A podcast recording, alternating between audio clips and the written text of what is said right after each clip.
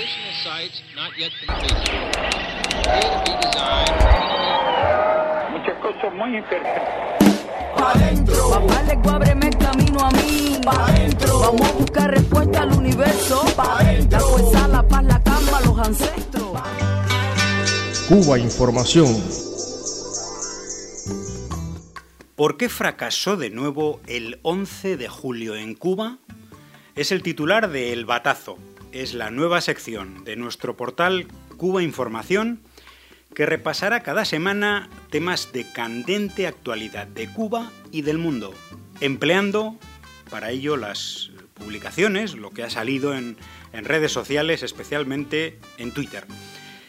El primer programa se sumerge en el 11J cubano, en su primer aniversario y en los porqués del nuevo fracaso de la CIA y la contrarrevolución cubana de Miami, fundamentalmente, para generar el escenario de un golpe de Estado blando frente al pujante Girón 2.0 armado desde las filas revolucionarias, principalmente de la juventud cubana. Estás escuchando Cuba Información. Bienvenidas, bienvenidos a este espacio libre de información y opiniones que los medios de comunicación silencian y censuran.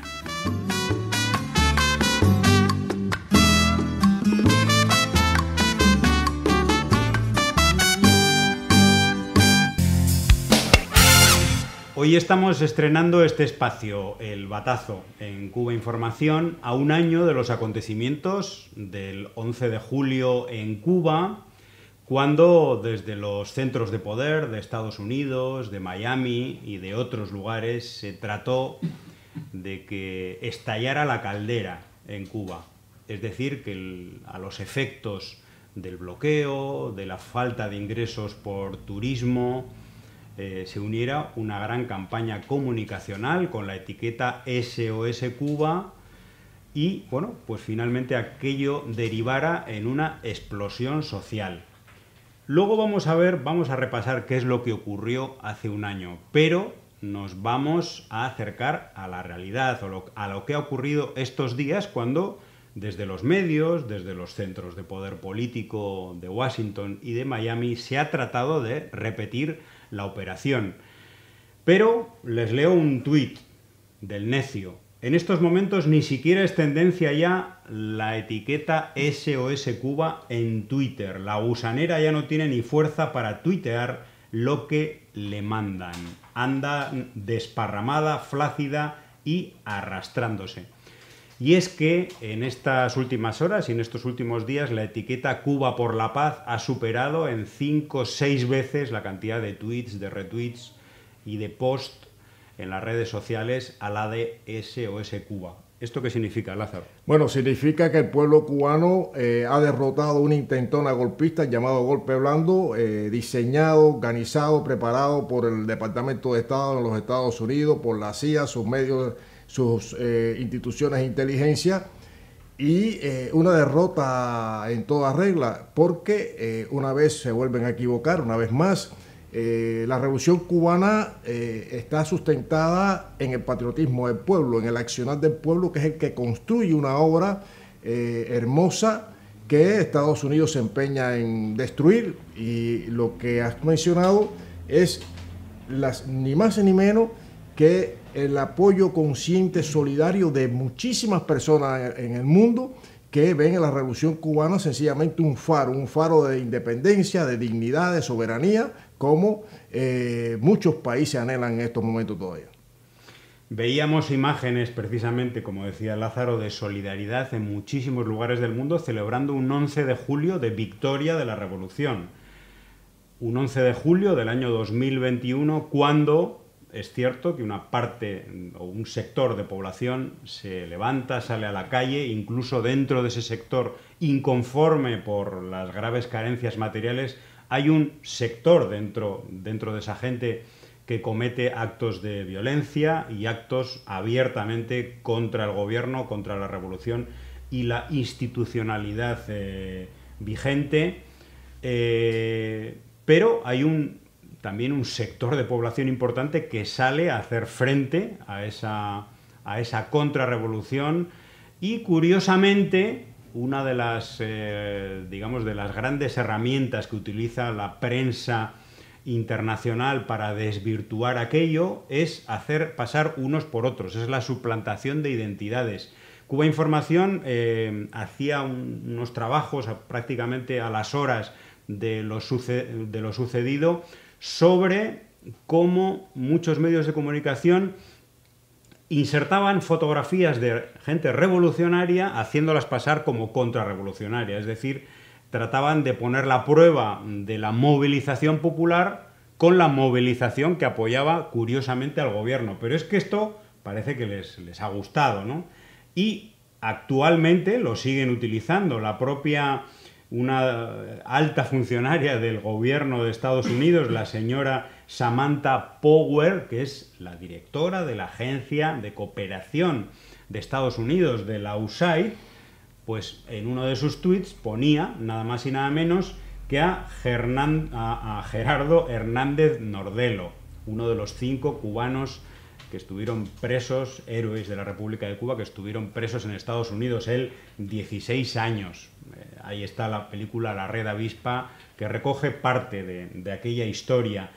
Y eh, bueno, dice en un tuit Gerardo, precisamente, dice, al parecer a la señora Power no le gustan las imágenes vandálicas y prefirió usar una de las respuestas revolucionarias del pueblo. Por favor, que alguien le diga quién es el de la gorrita, porque en la fotografía sale él con una, con una gorra. Bueno, la suplantación de identidades. Bueno, pero eso lo hicieron ya el, el 11 de julio hace un año, cuando pusieron, bueno, divulgaron imágenes de multitudinarias manifestaciones en otros escenarios, eh, como si fuera en Cuba, o sea, tratando de multiplicar el efecto, eh, digamos, comunicacional hacia sectores de la población, buscando eso, buscando ese estallido social. Eso está contenido precisamente en el memorando de eh, Lester Mallory, el subsecretario de Estado entonces, que fue el que, bueno, la esencia del bloqueo está esa, provocar hambre, desesperación,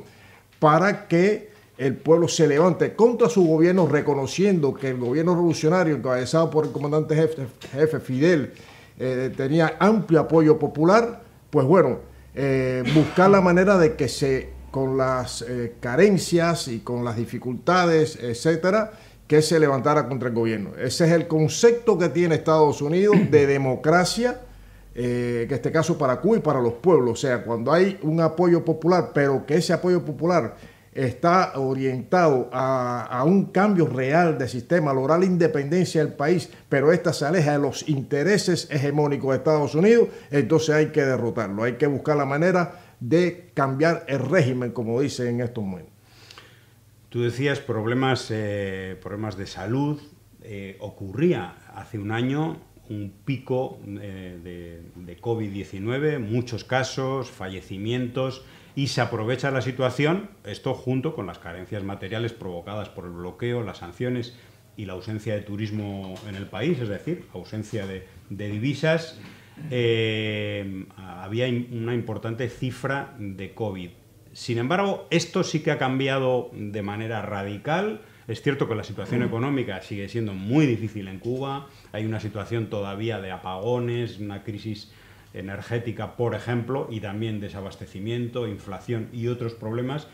Y esto va a costar eh, que, se, que se supere. Pero la situación sanitaria es total, radicalmente distinta, ¿no? Sí, a pesar de las campañas también que se hicieron en ese sentido de, de, de crisis de problemas eh, sanitarios, eh, una situación, o sea, mensajes que distorsionaban la realidad y que hacían aparecer a Cuba como un, caos incontrolable, que no de eh, problemas de salud, incluso se cuestionó la, la, efectividad de las vacunas cubanas y no del valor que en medio de, una, de un bloqueo tan férreo, recrudecido por 243 medidas tomadas por la administración Trump, eh, los científicos cubanos fueron capaces de desarrollar su propia, la propia vacuna, que es la que ha inmunizado en estos momentos el 90% de la, de la población cubana. Eso es un hito histórico, el primer país del mal llamado tercer mundo que logra frenar esta pandemia con sus propias vacunas, con sus propios recursos. Es decir, ahí lo que, lo que se demuestra es el potencial de no solo científicos médicos cubanos, sino también la preocupación del gobierno revolucionario con sus instituciones para salvaguardar la salud y la vida del pueblo cubano. Hay que recordar que Cuba lleva dos meses sin fallecimientos por COVID. Mm. Cuando, cuando hablamos de la situación sanitaria no queremos decir que sea ideal, hay muchos problemas también de desabastecimiento de ciertos medicamentos y problemas en los hospitales. Estamos hablando estrictamente del, del tema de la COVID-19 un, un tuit del necio. Más de 220 millones de personas en América Latina aún no tienen una sola dosis de, mm, de, una vacuna contra la COVID-19. Sin embargo, en Cuba la vacunación es prácticamente total, porque el 90% significa que es prácticamente el 100% de la, de la población vacunable. Estamos hablando de más de 20 puntos por encima del índice de Estados Unidos y el índice de letalidad es decir, de muertes en Estados Unidos es como entre cuatro y cinco veces mayor que Cuba, siempre en términos eh, relativos eh, según eh, la población. Bueno, esto sí ha cambiado, lo que sí es cierto, por supuesto, es que existen condiciones en Cuba también preocupantes a nivel económico que, en las cuales está luchando el país. y hay también un, bueno, un, tuit me ha parecido bonito, ¿no? De Aníbal Garzón, dice, el presidente de la República de Cuba, Miguel Díaz Canel, participando en un trabajo voluntario en labores agrícolas junto a jóvenes habaneros. Esto ocurría el, día 10, el, el domingo pasado. ¿Cuándo harán lo mismo Biden, Macron o Sánchez? bueno, aquí vemos eh, lo que es el gobierno cubano, el gobierno revolucionario apegado al pueblo, conectado con el pueblo. Eh, y los medios, estos, los oligopolios mediáticos, lo que quieren hacer parecer que el gobierno revolucionario es una cosa muy alejada del pueblo cubano. Entonces hay que defender al pueblo cubano que ansia la libertad. Todas esas campañas mediáticas falsas, engañosas, eh, tienen su eh, contundente desmentido precisamente en acciones como esta. Sencillamente es una práctica de la dirección revolucionaria, el ejemplo enorme, inmenso de Fidel está presente en esa eh, actuación, en, esa, en, ese trabajo también de, conciencia en un momento realmente complicado que da la máxima dirección del país, haciendo trabajo voluntario junto con trabajadores, eh, apegado al, eh, al, digamos, no a la tierra, sino apegado también al sentimiento del pueblo cubano. Eso es imposible verlo en, los politiqueros de, los países occidentales, ni mucho menos del, imperialismo norteamericano, ver algo, algo así. Pero bueno, eh, ¿qué indica eso? Indica la continuidad de la revolución, indica la fortaleza de la revolución, indica el acompañamiento del pueblo a la obra que él mismo construye y que defiende. Es decir, que eh, lo que vemos es eh, el camino de la revolución, que es un camino que eh, tiene el peso y la solidez del apoyo mayoritario del pueblo cubano. Se invirtió muchísimo dinero desde Estados Unidos y se sigue invirtiendo en armar a la contrarrevolución cubana, en crear una oposición interna en Cuba y también a armar una emigración cubana contrarrevolucionaria. Y eh, bueno, vemos que hay ciertos sectores de la emigración cubana que antes estaban, vamos a decir, en la nada y que ahora se han posicionado con la extrema derecha, hay que decirlo. Muchos de ellos además acompañados por los partidos de la derecha y la ultraderecha europeas, por ejemplo. El otro día en Barcelona, eh, bueno, Cuba Información conseguía colocar una cámara en Madrid, otra en Barcelona, los actos de solidaridad, actos realmente, bueno, pues multitudinarios con centenares de personas. Y en Barcelona veíamos una imagen curiosa, ¿no? Se acercaban allí, como suelen hacer algunos de estos miembros de la contrarrevolución, con una bandera de Estados Unidos. ¿Eh? Bueno, eh, bueno, esa imagen dice mucho y lo dice todo también quiénes son los que adversan a la revolución cubana y a qué intereses defienden. O sea, eh, alguien que tenga sentimiento patriótico, que quiera Cuba y que sepa o conozca la historia de Cuba, no puede aparecer con una bandera de los Estados Unidos eh, y después decir que defiende a Cuba y que, que, que, la libertad del pueblo cubano y todo eso, porque precisamente esa imagen simboliza la esclavitud del pueblo cubano y el sometimiento del pueblo cubano a una potencia hegemónica que eh, lo que trata es de, derrotar la revolución cubana para retomar su papel hegemónico en la región. De eso se trata. No le interesa, eso, y tenemos que decirlo, José, no le interesa a los Estados Unidos, no hay una preocupación real por derechos humanos, ni por democracia, ni nada. La, historia tiene incontables ejemplos que, eh, muy contundentes que demuestran esto que estamos diciendo. Eh, los que salen con una bandera de Estados Unidos, pues ellos mismos se están, se están retratando, se están retratando también eh, su posición la cayuna vasalla con respecto a Estados Unidos, precisamente a, la potencia hegemónica que asfixia, pretende asfixiar al país con un bloqueo económico, financiero y comercial genocida, que es ilegal, es absolutamente legal, pero que por cierto no se menciona. Eh, cuando uno lee los, eh, bueno, los comentarios, bueno, no, se menciona para nada. Y es una realidad.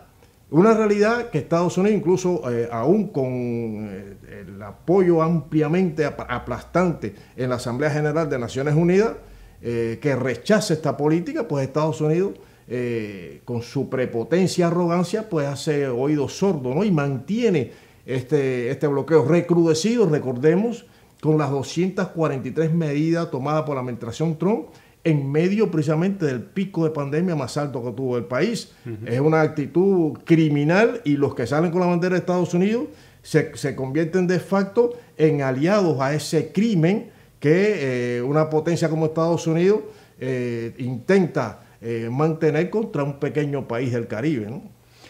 Bueno, es la, actitud prepotente del gobierno de Estados Unidos y también de la Unión Europea, que en las últimas horas eh, le trataba de dar lecciones a Cuba de nuevo, recordando los hechos del 11 de julio, como si fueran pues, unos hechos de represión a manifestaciones pacíficas. Desde luego, creo que no han visto las imágenes de, de las personas como apedrean a funcionarios, eh, establecimientos, queman eh, coches, mm, establecimientos de propiedad pública, es decir, no estamos hablando de Mercadona, no estamos hablando de, un supermercado privado, estamos hablando de, tiendas que son del pueblo, o sea, son del Estado y cuyos beneficios van al presupuesto público, que no tiene absolutamente nada que ver. Y uno se, uno se pregunta, ¿la Unión Europea, Estados Unidos han dicho algo sobre los cinco muertos en las, en las protestas en Ecuador muy recientes o los muertos en Colombia a lo largo de estos años.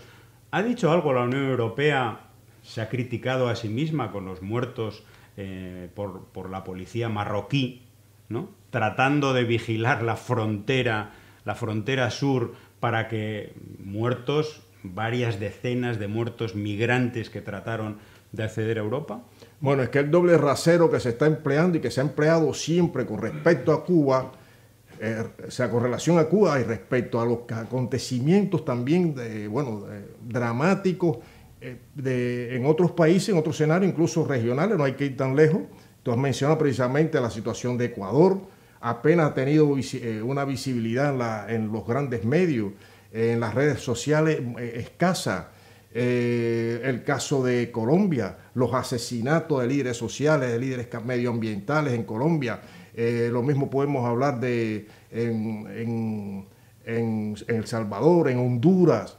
O sea, eso no los que, los que se preocupan eh, hipócritamente con los derechos humanos, la violación de derechos humanos, parece que tienen únicamente ojo para Cuba que posiblemente el país de la región que más respeta los derechos humanos, pero no para estos eh, hechos.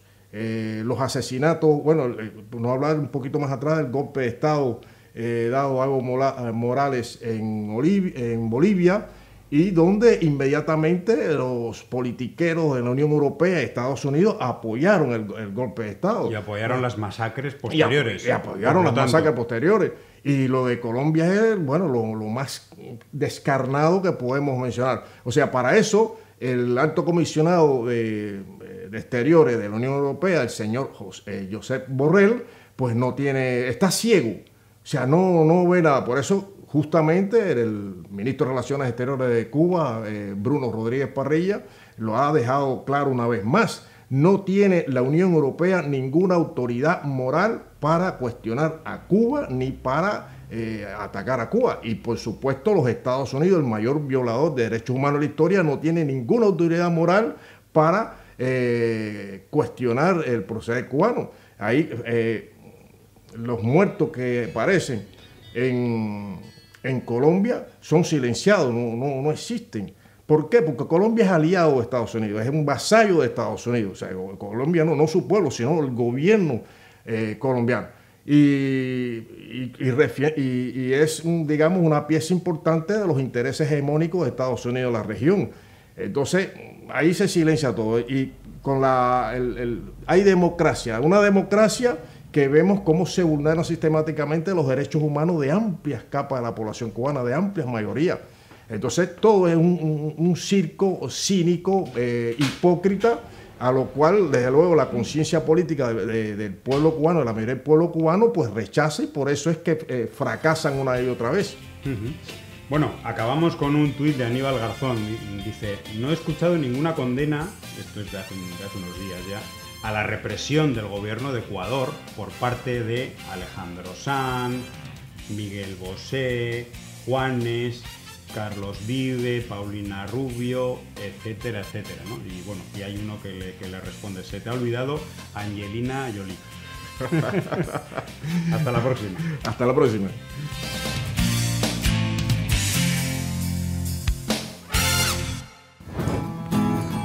Cuba Información. No me digan más mentiroso, no me digan más. Cero remesa, cero tarjeta, cero todo, cero, cero, cero, cero recarga, cero teléfono, cero economía, cero, cero, cero. Queremos de una vez y por todas la libertad de los nuestros y la libertad de nuestra Cuba. Así exhortaba el presentador Alex Otaola a sus compatriotas de Miami apoyar el bloqueo total a la economía de Cuba. Bloqueo total, naval incluso, que pedía hace tres años a Donald Trump el rapero disidente Michael Osorbo. Yo viera la vida porque tú un día se parara con el moño y dijera voy a bloquear de verdad. Voy a bloquear de verdad. Que ellos no tengan donde buscar nada. Como lo hicieron con Venezuela en su momento, es todo el mundo bloqueado. Baco, baco, baco, baco, baco, baco. Un año después, también jaleaba la política de fuerza del expresidente norteamericano el portavoz de la organización anticastrista con sede en Madrid, Prisoner Defenders. La política de Trump eh, de control del embargo, de, de, actuación sobre los ingresos ilegales de Cuba está siendo súper eficiente. Tienen clarísimo el objetivo y creo que están acertando en muchos aspectos, ¿no? Pero hablar así abiertamente de las bondades de la asfixia económica a un pueblo no está bien visto y no es lo habitual. Lo habitual es emplear formas menos abiertas y mucho más cínicas de avalar la guerra económica de Estados Unidos contra Cuba, como las del diario español ABC, cuyo corresponsal en Ciudad de México firmaba un texto titulado Los misteriosos viajes de Melba el gran buque que une a las dictaduras de Venezuela y Cuba con México. El gobierno de López Obrador estaría, según el relato del ABC, cometiendo el pecado de transportar un desconocido cargamento, leemos, que incluía 200 respiradores, aunque no es la primera vez que México comparte aeronaves y buques con el régimen cubano. Los cargamentos con ayuda humanitaria para el maltrecho pueblo cubano, añade el ABC, fueron recibidos con honores en el puerto de La Habana. El buque Melba, calificado por el ABC como nave social comunista, se dedica a surcar el Golfo de México como si del discreto pirata roca brasiliano se tratara. Para el ABC, una nave que lleva respiradores y ayuda humanitaria es un buque pirata. La dictadura castrista, decía, tiene en López Obrador al dirigente que con más ahínco declara la guerra a las sanciones a Cuba. Y es que ayudar a un pueblo a sortear un bloqueo criminal que provoca falta de medicinas, respiradores o alimentos es al parecer un pecado imperdonable. Y para intentar ensuciar esta ayuda, el ABC hacía su propia investigación y accedía a la carta de navegación del barco, que lo único que confirma es que el bloqueo de Estados Unidos no es solo un cerco contra Cuba, sino una política extraterritorial que impone prohibiciones y castigos universales.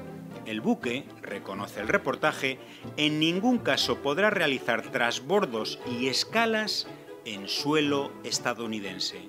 Pero cuando no se encuentra nada de nada, medios como el ABC utilizan el arma del misterio y la sospecha. El cargamento y su utilización continúan siendo una incógnita que los gobiernos de México y Cuba no parecen dispuestos a despejar, porque los 200 respiradores dejan un espacio considerable hasta llegar a las mil toneladas del ya afamado barco. Este es uno más de los materiales con los que de manera sistemática el ABC trata de ensuciar no solo a Cuba, sino también al actual gobierno de México, con títulos bien elocuentes. Los empresarios españoles avisan, México se va a convertir en Venezuela. O ¿es la mujer del presidente de México la instigadora de su odio a España? Tal como el propio rotativo nos dice, López Obrador envió a Cuba un buque con tanques de oxígeno, mascarillas y jeringas, otro con suministros alimenticios y un tercero con 100.000 barriles de diésel para abastecer de energía a hospitales de la isla. Era el verano pasado. Al desabastecimiento general en Cuba se unió entonces un fuerte pico de COVID-19 y estallaron los disturbios del 11 de julio desde Miami y Washington, acariciaban el colapso sanitario total de Cuba y el fin de la propia revolución, del régimen, como les gusta decir. Pero ahí fue el gobierno de México con sus buques piratas de ayuda humanitaria. Y eso no se lo van a perdonar tan fácil, como tampoco las palabras insolentes del presidente mexicano a su homólogo estadounidense. Yo quisiera que no hubiera bloqueo, porque eso es violatorio de los derechos humanos. Esa es una política medieval, es una política genocida entre los individuos como entre las naciones, el respeto al derecho ajeno es la paz.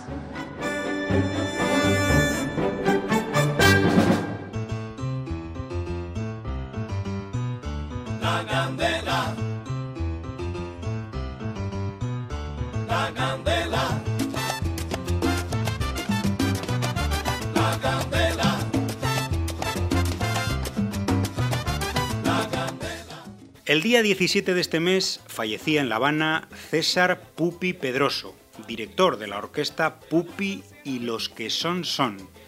Pianista y compositor, fundador en 1969 junto a Juan Formel de la mítica orquesta todavía existente Los Bambán, una agrupación en la que se integró hasta el año 2001 cuando fundó su propio grupo, Pupi y los que son son. Pupi Pedroso, uno de los gigantes del son, la timba, la salsa cubana. Escuchamos La Candela.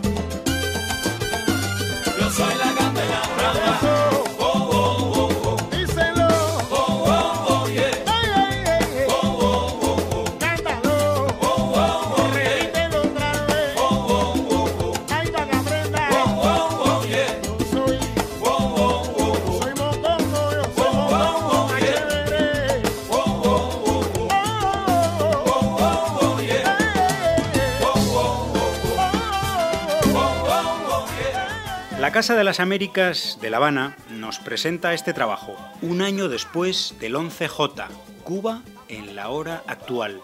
En esta primera entrega hablan cubanos y cubanas de diversos sectores de la sociedad, en este caso de la economía, de la academia y de la educación popular.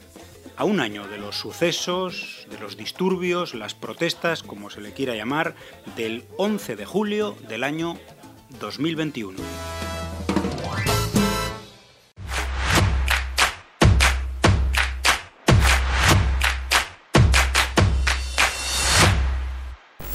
A propósito de cumplirse un año de los incidentes del 11 y el 12 de julio de 2021, cuando muchos creyeron que había llegado el fin de la Revolución cubana, la Casa de las Américas, junto a otras organizaciones e instituciones, ha convocado un grupo de cubanas y cubanos para abordar temas diversos desde las perspectivas de cada uno sobre nuestra realidad.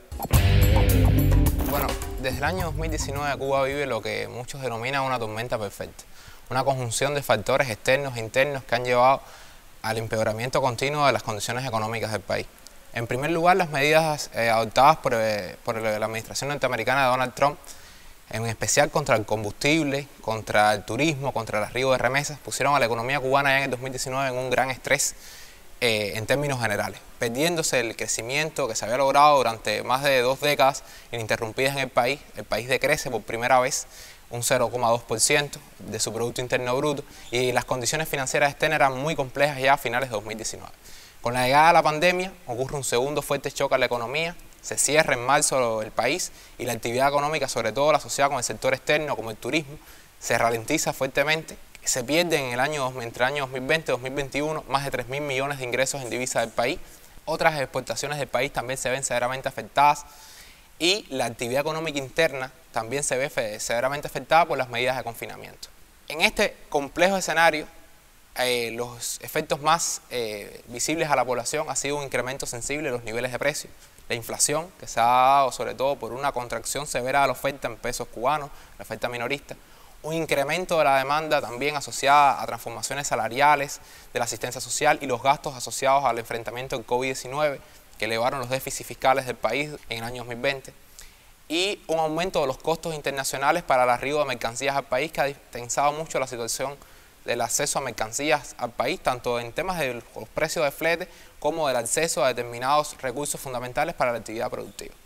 En este contexto el país no ha dejado de hacer cosas. Muchas transformaciones se han llevado adelante, en especial tres fundamentales eh, desde mi punto de vista. La primera ha sido la tarea de ordenamiento, que ha sido una transformación profunda del, escenario monetario del país, una transformación indispensable que era necesaria llevar adelante para avanzar en otras transformaciones de nuestro modelo económico.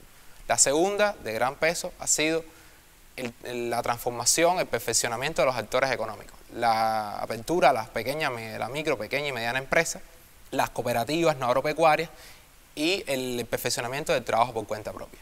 Un tercer paquete de medidas de gran importancia ha sido el perfeccionamiento de la empresa estatal socialista, a la que se le ha dado mayores niveles de autonomía y mayor capacidad de gestión en, en el contexto económico que se tiene con muchas restricciones. En este escenario el país se enfrenta a un reto muy complejo. Lo viven todos los cubanos de día a día y la idea general es que Cuba tiene que re- redesarrollarse desde sus propias capacidades. Hoy por hoy el enfrentamiento a bloqueo resulta ser el principal reto que tenemos para desarrollarnos, corregir nuestras deficiencias internas y no esperar a que el mejoramiento de las condiciones internacionales sea lo que propicie nuestro desarrollo y nuestra recuperación post-COVID. Eso es un reto muy complejo porque las condiciones en Cuba son difíciles y no, y no siempre se, se tienen las capacidades para lograr todas las transformaciones que se quieran desde un primer momento. En ese escenario el papel de la juventud es fundamental en todos los aspectos, ya dentro de los organismos, en la construcción de las pequeñas y medianas empresas, hay muchos jóvenes involucrados, muchas personas jóvenes aportando en diferentes sectores de la economía, lo cual hacia el futuro eh, resulta un tema fundamental porque la juventud en Cuba hoy juega en todos los procesos un rol, eh, un rol principal y a que se le está apostando en la preparación, en la capacidad del desarrollo del país hacia el futuro.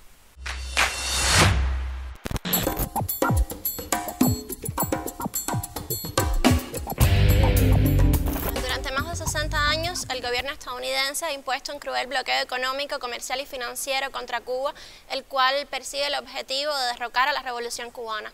Este bloqueo constituye el sistema de medidas coercitivas unilaterales más complejo y prolongado en el tiempo contra país alguno y representa el principal obstáculo para nuestro desarrollo económico y social.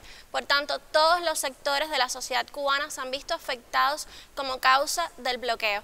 En este sentido, nuestros eh, representantes han tenido eh, dificultades para participar en reuniones virtuales convocadas, por ejemplo, por el Sistema de Naciones Unidas u otras entidades extranjeras, puesto que tenemos restringido el acceso a plataformas como Zoom y Microsoft Teams, que son comúnmente utilizadas con este fin.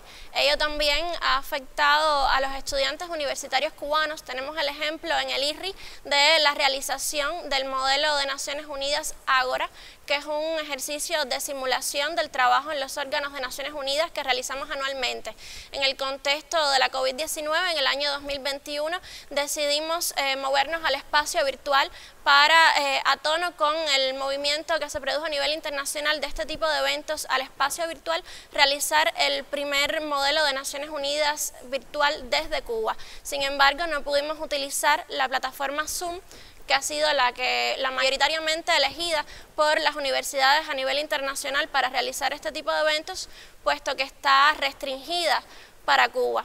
Pienso que, que también algo que debemos eh, destacar es la, la, capacidad del pueblo cubano para hacer frente al bloqueo y eh, resistir de forma creadora, en nuestra capacidad de eh, seguir superándonos y buscar formas de enfrentar estos obstáculos. Como dice la canción de Buena Fe, es eh, imagínense de todo lo que hubiésemos podido hacer sin bloqueo. Entonces es para mí eh, un orgullo sentirme una joven cubana cuando sé que eh, las vacunas con las cuales se inmunizó nuestra población contra la COVID-19 fueron producidas en Cuba por nuestros científicos cubanos.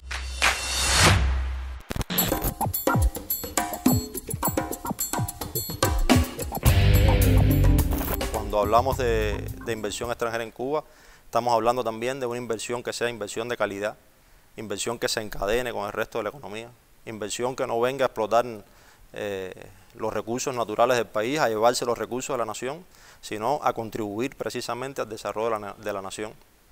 Y no solo aspiramos a una inversión que nos traiga financiamiento, o sea, que resuelva esos problemas de atracción de capitales, también queremos una inversión que nos ayude a insertarnos en mercados internacionales, que permita incrementar las exportaciones de Cuba, que permita acceder a tecnología avanzada, que permita complementar esos resultados que tenemos en la formación del capital humano a lo largo de tantos años de revolución con esas nuevas tecnologías que, que se pudieran poner a disposición de nuestro país si tuviéramos los recursos financieros para ello. Y necesariamente también eh, la inversión extranjera en Cuba eh, tiene que enfrentarse a un obstáculo que, que es sin lugar a dudas el obstáculo más importante que tiene hoy atraer capital extranjero a Cuba, que es el bloqueo de los Estados Unidos. No negamos, es imposible negar ese freno para la inversión extranjera, pero también tiene que enfrentarse a otros obstáculos internos, otras características de la economía cubana que en algunos casos son desestimulantes para la, atracción de inversión extranjera, o algunos problemas también de mentalidad por la persistencia de prejuicios, por la persistencia de criterios anquilosados que ven a la inversión extranjera como un mal necesario en lugar de considerarla un componente esencial para el desarrollo del país como hemos reconocido eh, soberanamente. Hay elementos centrales que, que no se pueden dejar de mencionar, como son la creación de la Zona Especial de Desarrollo Mariel, que es un centro eh, especialmente diseñado para atraer capital extranjero, aunque tiene también otros propósitos. La emisión de una nueva ley en el año 2014, la ley 118 de la inversión extranjera, con un marco complementario que proporciona garantías y beneficios adicionales a los inversionistas extranjeros. Y también, que es muy importante, la actualización de la política hacia la inversión extranjera, que contiene no solamente principios de carácter general de lo que queremos hacer en el país con inversión extranjera, sino también en cada uno de los sectores de la economía, cuáles son nuestros intereses con el capital foráneo. Pero más recientemente hay otras cuestiones que hemos, en las que hemos seguido trabajando para, para estimular la inversión extranjera y por solo mencionar algunos casos, yo creo que hay que eh, hacer referencia a, a la actualización periódica de la cartera de oportunidades Hoy tenemos una cartera que tiene más de 600 proyectos por un monto de inversión superior a los 12 mil millones de dólares. Y esos números así un poco fríos no dicen que esa cartera además está distribuida en proyectos a todo lo largo y ancho del país, que tiene presencia en todos los sectores en los que hemos previsto atraer inversión extranjera, que tiene una distribución por montos de inversión que es más afín a las condiciones actuales que tiene la economía en materia de inversión, tiene proyectos más grandes, tiene proyectos más pequeños, que tiene además algo novedoso y que a lo que le estamos dando una especial atención, que es la incorporación de proyectos que han sido promovidos desde los propios gobiernos municipales y los gobiernos provinciales, porque también la inversión extranjera en Cuba tiene que tener una mayor incidencia en el desarrollo territorial en línea con las políticas que hemos definido en el país al respecto. En esta cartera actual, o sea, la que está eh, a disposición eh, de los inversionistas, hay más de 60 proyectos que fueron presentados, que fueron diseñados de los propios gobiernos territoriales. Otro elemento que también ha sido novedoso y, de gran utilidad y reconocido por los inversionistas es la creación de la ventanilla única de la inversión extranjera, que es un espacio no solo para facilitar los trámites, no solo para, para hacer más cortos los tiempos de los trámites a los que se enfrentan los negocios de inversión extranjera, sino también para brindar información, sino también para canalizar intereses de negocio. Solo por mencionar, en el año pasado esa ventanilla, a través de la ventanilla, se realizaron más de 280 trámites de los negocios en operación, se recibieron más de 90 intereses de inversión por esa vía. Y es un mecanismo que aunque es nuevo, va avanzando, tiene una plataforma electrónica que permite acceder a través de, de, internet desde cualquier lugar del mundo a la realización de esos trámites. Y yo creo que ese es otro elemento importante que hemos realizado en los últimos tiempos.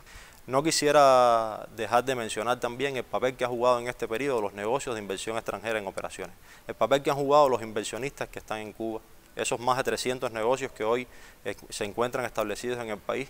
Y esos inversionistas que se han mantenido en Cuba a pesar de las presiones del bloqueo, de las presiones del imperialismo, a pesar también de las dificultades del escenario económico tan complejo que ha enfrentado el país, a pesar también de las condiciones externas, porque ha sido también un periodo producto de la pandemia, otros fenómenos internacionales en los que se ha encarecido considerablemente la logística internacional, en los que se ha hecho mucho más complejo la operación de los negocios. Y esos inversionistas no solo se han mantenido en Cuba, sino también que han sido protagonistas y han tratado de apoyar al país en el, en, el enfrentamiento a esta situación que, ha atravesado el país en el enfrentamiento a la propia pandemia y, creo que también merecen un reconocimiento eh, esos inversionistas que, que son además eh, también promotores de la atracción de nueva inversión extranjera en el país.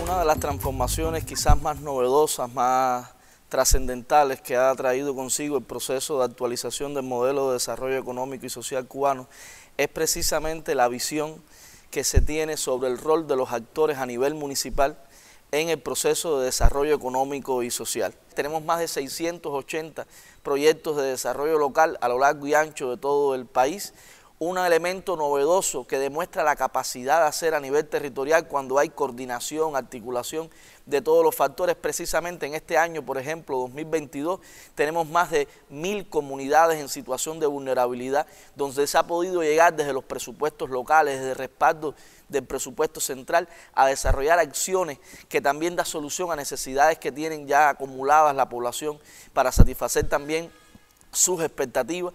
Tenemos que es un elemento también significativo, cómo hemos podido llegar a más de 17.400 familias en situación de vulnerabilidad económica. Y aquí el pensamiento no es solamente asistencialista, sino es cómo nosotros también ponemos a esas familias en situación de vulnerabilidad a, ocupar pues, determinados puestos de empleo, sobre todo para que esta situación de vulner- vulnerabilidad no siempre tenga que estar subvencionadas del Estado, sino que hay una capacidad de resiliencia, de creatividad en las propias estructuras de la familia para ocupar puestos de empleo, generar riqueza y contribuir también al desarrollo económico y social. En este sentido, yo creo que es muy importante significar también la necesidad que, que se tiene desde los gobiernos a nivel municipal de generar espacios de diálogos más directos con la comunidad, sobre todo también con los diferentes actores económicos, es decir, ese vínculo directo entre el gobierno, entre las micro, pequeñas y medianas empresas privadas, estatales, entre las cooperativas agropecuarias y no agropecuarias, puede movilizar mucho la capacidad de solucionar desde la propia creatividad de los actores comunitarios muchos de los problemas que tenemos hoy a nivel territorial. Problemas que se agudizan también por el recrudecimiento de la política hostil del gobierno de los Estados Unidos hacia Cuba, de su bloqueo económico, comercial y financiero y las, y las 243 medidas que se han tomado por las últimas dos administraciones norteamericanas, pero que sin lugar a duda hay una capacidad de resistencia, como dice nuestro presidente, una resistencia creativa e innovadora que moviliza también los potenciales endógenos que tenemos en cada uno de los territorios.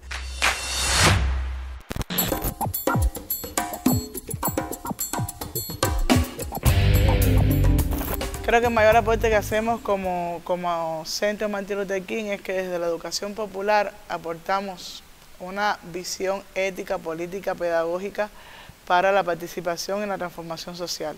Para nosotros el trabajo desde la educación popular nos ayuda a construir o ayudar a construir sujetos que verdaderamente entiendan y puedan participar socialmente y transformar, transformar todo aquello que nosotros creemos que debe mejorar en nuestra sociedad.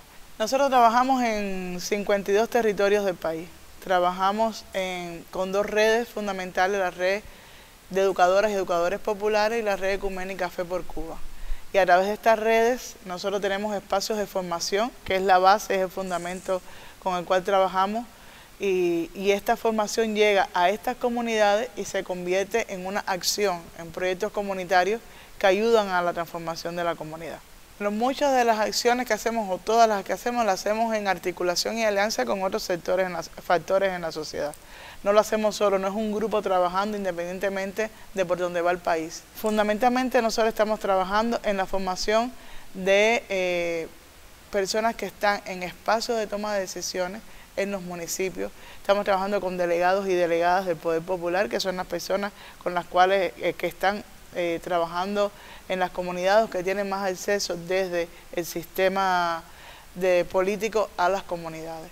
Creemos que formando a los líderes y las personas dentro del municipio, la provincia, incluso el país, los ministerios, podemos a, colaborar y apoyar mucho más a que haya una articulación entre lo que estamos haciendo en la comunidad y lo que está el país esperando que hagan todos los sectores.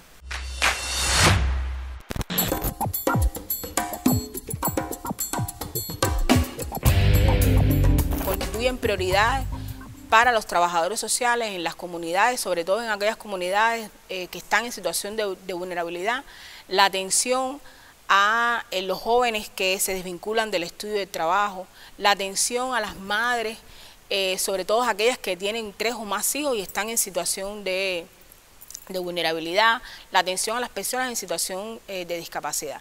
En estos últimos años han estado diseñando políticas que vienen a potenciar esa atención de manera diferenciada, de manera directa en cada una de nuestras comunidades. Yo creo que es muy reconfortante cuando llegamos a estos barrios y vemos todas las transformaciones que ahí se hacen, no solamente desde lo estructural, desde el arreglo de una bodega, desde el arreglo de un consultorio, de una escuela, sino también desde cómo hemos podido incidir en los proyectos de vida, en la transformación de los proyectos de vida de las personas que viven en esas comunidades.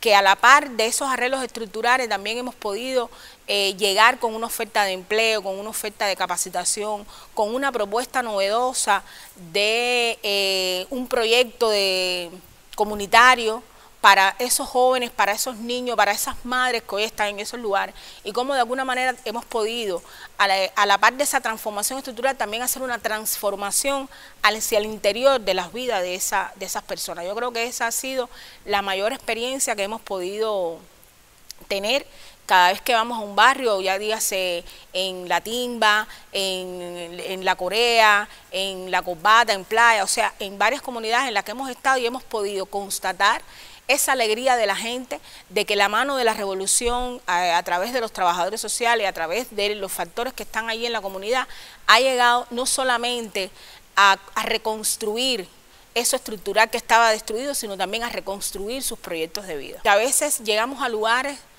donde no está toda la solución posible y no es precisamente por voluntad del Estado de no querer ayudar y de no poder hacer, sino porque no tener el Estado todas las condiciones necesarias para poder eh, ayudar. Cuando llegamos a casa de un niño que quizás está enfermo, tiene una enfermedad eh, oncológica, y quizás no tiene toda la, eh, no pudiera tener toda la, la, atención que se necesita, precisamente porque el bloqueo nos impide que llegue un medicamento, nos impide que llegue eh, algún recurso material que se necesita para la atención y la vitalidad de, de ese niño. Cuando llegamos a ver una, una madre que a lo mejor quizás tiene una situación con la vivienda y por las mismas carencias que hoy tenemos con el bloqueo no podemos llegar a resolver toda eh, esa situación, porque aún cuando se ha hecho un esfuerzo y está entre las prioridades de la atención, mmm, esas madres de tres más hijos son prioridad para la, para la entrega de una vivienda, por ejemplo, eh, no están todos los recursos o para hacérsela o para poderle solucionar eh, su problema de materiales para que la pueda eh, reparar, la pueda arreglar. Yo creo que es algo que nos, nos golpea fuertemente y que se ve en, las, en estas comunidades en situación de vulnerabilidad, se ve ese efecto de bloqueo. Cuando hay una persona con discapacidad y tiene una silla de ruedas que ya no da más y sin embargo no podemos cambiarle esa silla de ruedas porque eh, no hay. Eh, no entran sillas de ruedas al país, la industria no la puede producir porque tiene falta de, de materias primas, no se puede reparar porque no existen eh, las piezas para poderlas reparar, o sea, son cosas que las vemos, las constatamos cada, todos los días en las comunidades y sin embargo no podemos eh, darle toda la solución posible y nos toca entonces poder explicar, eh, poder tratar de, de, de, quizás convencer a la persona de que es necesario seguir esperando, de que hay un bloqueo que nos los impide, que no, que no nos da la posibilidad, pero bueno, que estamos ahí y que vamos a hacer todo lo posible en su momento, cuando pueda, cuando se pueda, y con todas las alternativas que tiene el país de poderlo resolver.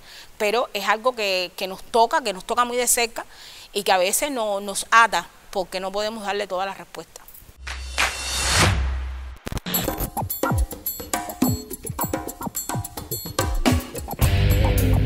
Las principales transformaciones han sido eh, lo que es el tema vivienda, que ha sido un golpe bastante eh, positivo porque realmente las condiciones que se estaban viviendo, había mucho hacinamiento, eh, eh, madres con tres, cuatro hijos viviendo en una, una habitación nada más, personas mayores viviendo solas en casas en, malas, en muy malas condiciones, porque realmente en mi población las viviendas se caracterizaban mucho por ser de madera. Eran personas que llegaban de diferentes lugares del país y entonces eh, levantaban con los materiales que podían y de esa forma entonces eh, fueron, eh, fueron incrementándose mucho las familias hasta hoy la actualidad que por lo menos tengo 23 madres con tres hijos. Hicimos levantamiento de todo tipo, de albañiles, de plomeros, electricistas y la misma población hoy es la que está eh, arreglando sus viviendas. Cuando salimos de ahí de la vivienda nos em, subimos a hacer las transformaciones en la comunidad. Hoy mismo ya se está en término una bodega porque realmente no teníamos bodega. Eh, mi comunidad está, es frontera con la LISA, todos los servicios siempre lo fuimos adquiriendo de la LISA. Hoy ya tenemos una bodega, ya tenemos un parque también, un parque infantil. Tenemos una casa de la cultura que va a ser eh, posiblemente la, la que mejor, vamos, no es porque yo sea del lugar, no, pero es la que mejor va a estar eh, en todas las transformaciones que se han hecho en la capital, va a ser la mejor, porque va a ser, va a tener casa de cultura, va a ser eh, restaurante, bar, eh, todo, va a tener todos los servicios que necesita la comunidad.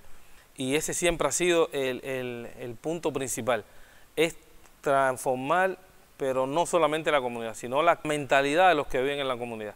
Que las mismas personas sean las que construyan, pero a la vez las que cuiden las cosas que se están haciendo. Porque no podemos hacer nada hoy construyendo con mucho esfuerzo y que a pasar de los años ni las entidades ni la población se preocupe por mantener y preservar las cosas que se han hecho. Y hoy sí se está trabajando bastante, todavía nos queda, nos queda mucho, mucho todavía. Pero eh, hemos, hemos ido logrando que poco a poco los jóvenes, que es lo que en la cantera que estamos trabajando ahora, que sean ellos los protagonistas en cuidar las cosas que se están haciendo.